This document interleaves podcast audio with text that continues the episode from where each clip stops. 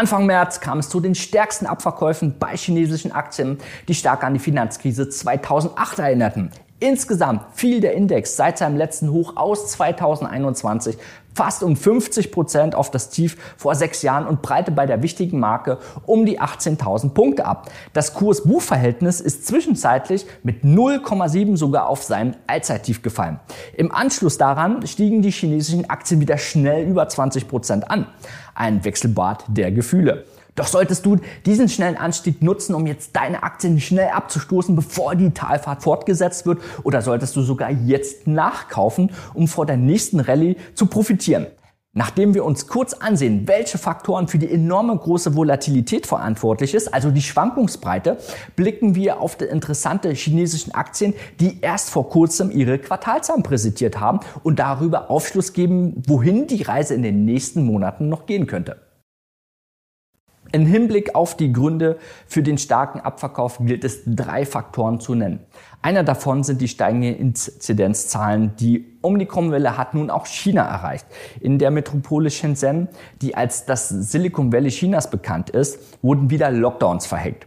Das schränkt abermals die Lieferketten der gesamten Volksrepublik ein, sodass viele Anleger befürchten, dass die ohnehin niedrigen Wachstumsprognosen für das aktuelle Jahr nach unten revidiert werden müssen. Ein weiterer Risikofaktor betrifft den aktuellen Ukraine-Konflikt. Die chinesische Regierung sieht ihren Nachbarstaat Russland als einen Freund und wichtigen Handelspartner an. Anleger befürchten, dass Xi Jinping sich dazu entscheidet, Putin entweder militärisch oder bei der Umgehung der Sanktionen zu unterstützen. In Regierungskreisen der USA wird behauptet, dass Russland seinen Nachbar bereits um Hilfe gebeten haben soll. Sowohl Russland als auch China bestreiten dies allerdings. Sollte sich China jedenfalls für einen dieser Schritte entscheiden, würden die USA ihre Sanktionen auf China ausweiten und die chinesische Wirtschaft empfindlich treffen. Welche Rolle China im Ukraine-Konflikt spielt und welche Vor- und Nachteile das Land daraus zieht, haben wir bereits im letzten Video behandelt. Dort gehen wir auch darauf ein, wie wahrscheinlich ein Eingreifen China in diesen Konflikt überhaupt ist. Drittens Regulierung USA und das Delisting. Der letzte Faktor betrifft die regulatorischen Risiken, die seitens der USA bestehen. Genauer wurde in den USA das Gesetz zur Rechenschaftspflicht ausländischer Unternehmen verabschiedet. Ziel ist es, dass chinesische Unternehmen, die in Form von ADRs in den USA gelistet sind, dieses Listing verlieren, wenn sie nicht in drei aufeinanderfolgenden Jahren der Überprüfung durch die US-Aufsichtsbehörden standhalten. Das Problem ist allerdings, dass der Zugang zu den Prüfungsunterlagen der Wirtschaftsprüfer in China ermöglichen werden soll. Das wiederum widerspricht chinesischem Recht. Diesen Risikofaktor betrifft insbesondere die großen Tech-Aktien in China wie Tencent, JD.com, Alibaba und Co. Doch wie kam es trotz der zahlreichen negativen Faktoren zu dieser spektakulären Wende am chinesischen Aktienmarkt? Welche Entwicklungen lassen eine Wende zum Besseren erhoffen? Am 16. März berief die chinesische Regierung den Ausschuss für Finanzstabilität und Entwicklung ein. Ganz oben auf der Tagesordnung stand die Stabilisierung der Kapitalmärkte.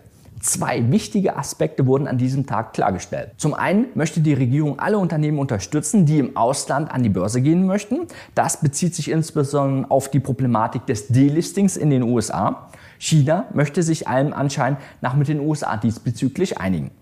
Zweitens sollten standardisierte, transparente und vorhersehbare Regulierungen für die Plattformunternehmen implementiert werden hervorragende Neuigkeiten für insbesondere Alibaba und Tencent, die extrem unter dieser Regulierung gelitten hatten. Das könnte im Umkehrschluss bedeuten, dass die Anleger wieder mehr Vertrauen in die chinesische Aktien legen, was die Kurse langfristig in einem Aufwärtstrend stabilisieren könnte.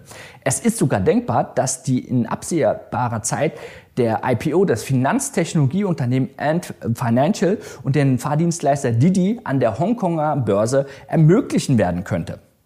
Bislang handelt es sich hier nur um Aussagen seitens der chinesischen Regierung. Darauf zurückzuschließen, dass eine Investition in chinesische Aktien noch vor der Umsetzung dieser Maßnahme jetzt lohnenswert wäre, wäre grob fahrlässig. Allerdings kann mit der richtigen Strategie und einem ausgefeilten Risikomanagement bereits jetzt schon nach günstigen Einstiegen gesucht werden oder sogar mit Hilfe von Optionen von der enormen Volatilität ein Vielfaches der Gewinne eingefahren werden.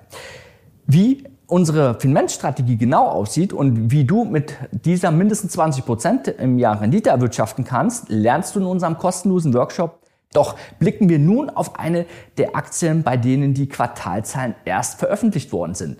Hier ist es besonders wichtig für die einzelnen Aktien, aber auch für den Gesamtmarkt, dass diese möglichst positiv ausfallen. Dadurch könnte die Zuversicht der Anleger gestärkt werden und ein weiteres Abrutschen der Aktienmärkte verhindert werden. Allen voran muss genau auf die Ergebnisse der Tech-Riesen Tencent geachtet werden. Das größte chinesische Technologieunternehmen ist schließlich ein wichtiger Bestandteil vieler chinesischer Indizes.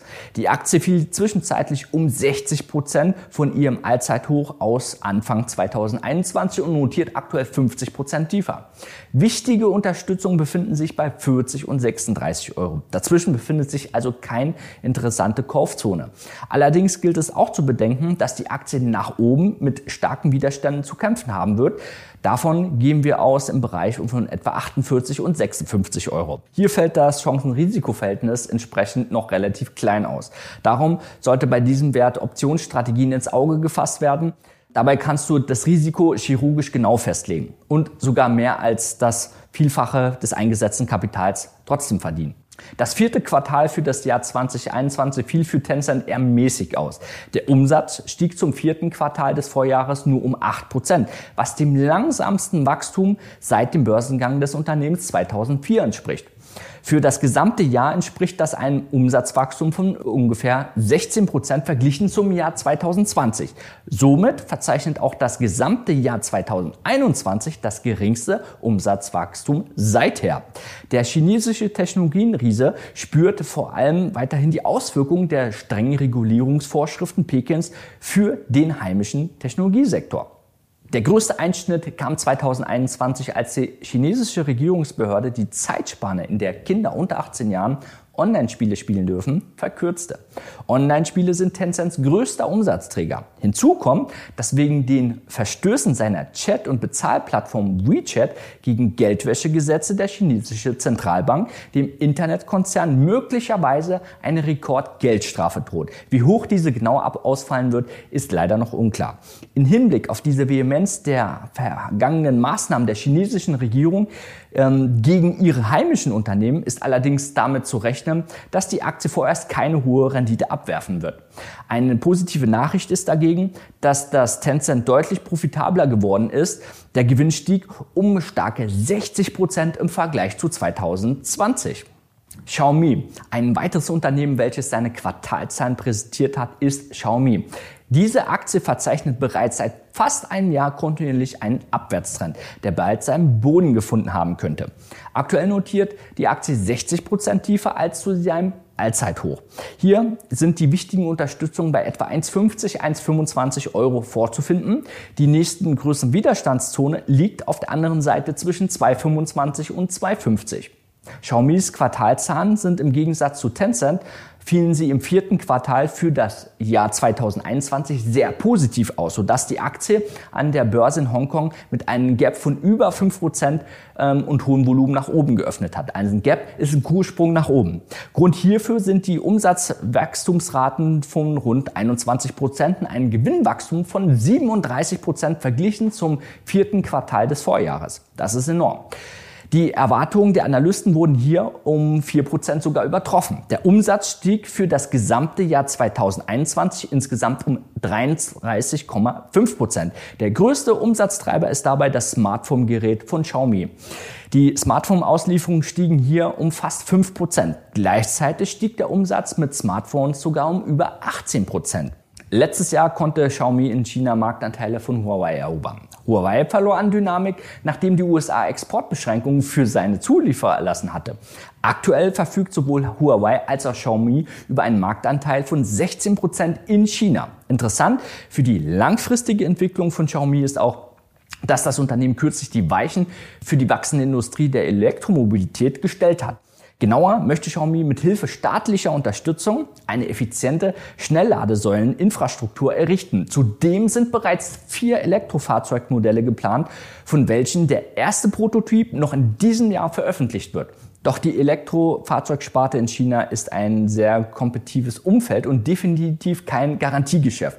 Das sehen wir unter anderem bei dem Automobilhersteller Geely.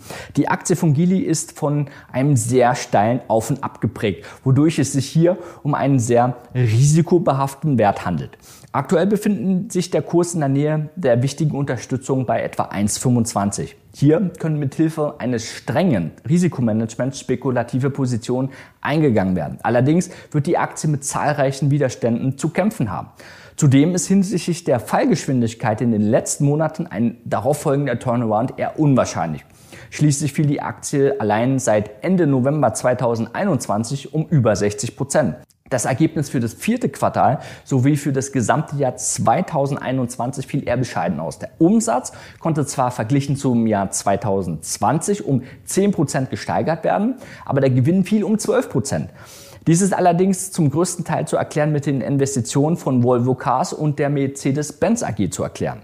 In einem Statement von Geely heißt es nämlich, der verschärfte Wettbewerb in China, der Anstieg der Rohstoffpreise, ähm, andere pandemiebedingte Störungen und die weltweite Verknappung des Chip-Angebots zeigen weiterhin keine Anzeichen ähm, eines Nachlassens und dürfte auch im Jahr 2022 Druck auf die Umsatzentwicklung und die Rentabilität der Gruppe ausüben. Also ist ganz klar, fürs nächste Jahr sind die Aussichten auch trüger. Weiterhin möchte Geely in den nächsten Jahr 24 Prozent mehr Autos verkaufen, nämlich insgesamt 1,65 Millionen und kündigt an, dass es seine Exportverkäufe auf den neuen Märkten in Süd Südostasien, im Nahen Osten und Westeuropa ausweiten will. Chinas Autoverkäufe stiegen im letzten Jahr ähm, zwar dank steigender Nachfrage nach Elektroautos an, Experten haben aber bereits vor der Auswirkung einer weiteren mangelnden Halbleitersituation und steigenden Rohstoffpreisen, die durch Unterbrechung der Lieferketten und nach dem Russland-Einmarsch in der Ukraine noch verschärft werden könnte,